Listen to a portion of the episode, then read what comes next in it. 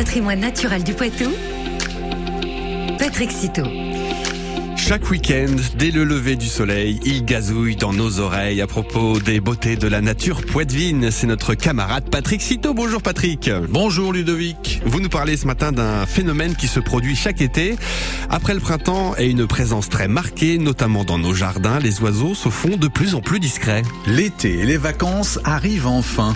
C'est l'heure de la pause estivale tant attendue, assortie de son lot de farniente. Si les touristes se font plus présents, il n'en est pas de même pour les oiseaux. Vous l'avez sans doute remarqué, en été, ils deviennent plus discrets.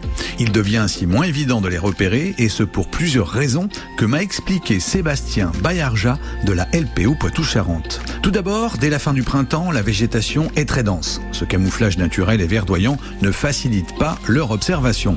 Il est par exemple bien difficile de voir la mésange bleue au milieu des feuilles. Les oiseaux évitent aussi les fortes chaleurs. Ils s'activent donc seulement au lever du soleil, voire avant.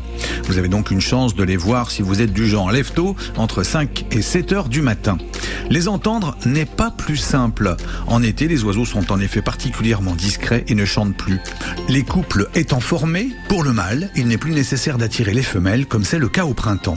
Plus besoin non plus de défendre à gorge déployée son précieux territoire. Et puis euh, Patrick, rester discret évite également aux oiseaux d'attirer l'attention d'un prédateur. C'est notamment le cas pour les jeunes sans expérience. À cette époque de l'année, la mue des oiseaux a également commencé, ce qui affaiblit les adultes. Ce remplacement des plumes a lieu au moins une fois dans l'année, d'un coup ou par étape. Cette métamorphose a des conséquences particulières pour les mâles de canards colverts. On a ainsi l'impression qu'ils ont disparu et que seules les femelles sont encore présentes.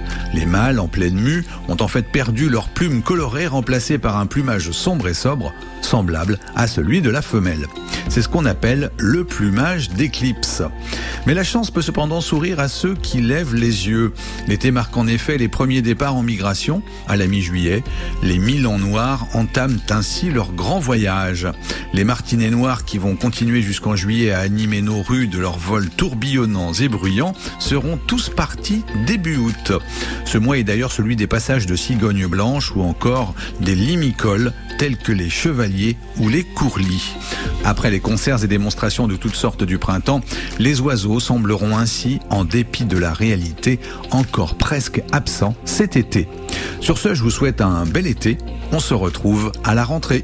Et merci Patrick Citeau pour toutes ces belles chroniques que vous nous avez euh, préparées euh, chaque week-end. Des chroniques qu'on peut réécouter, bien sûr, hein, qui sont stockées sur notre site internet francebleu.fr. Je vous souhaite un très bel été, Patrick Citeau, et à très vite. Bon dimanche Et maintenant, Patrick Citeau, on le retrouve sur francebleu.fr.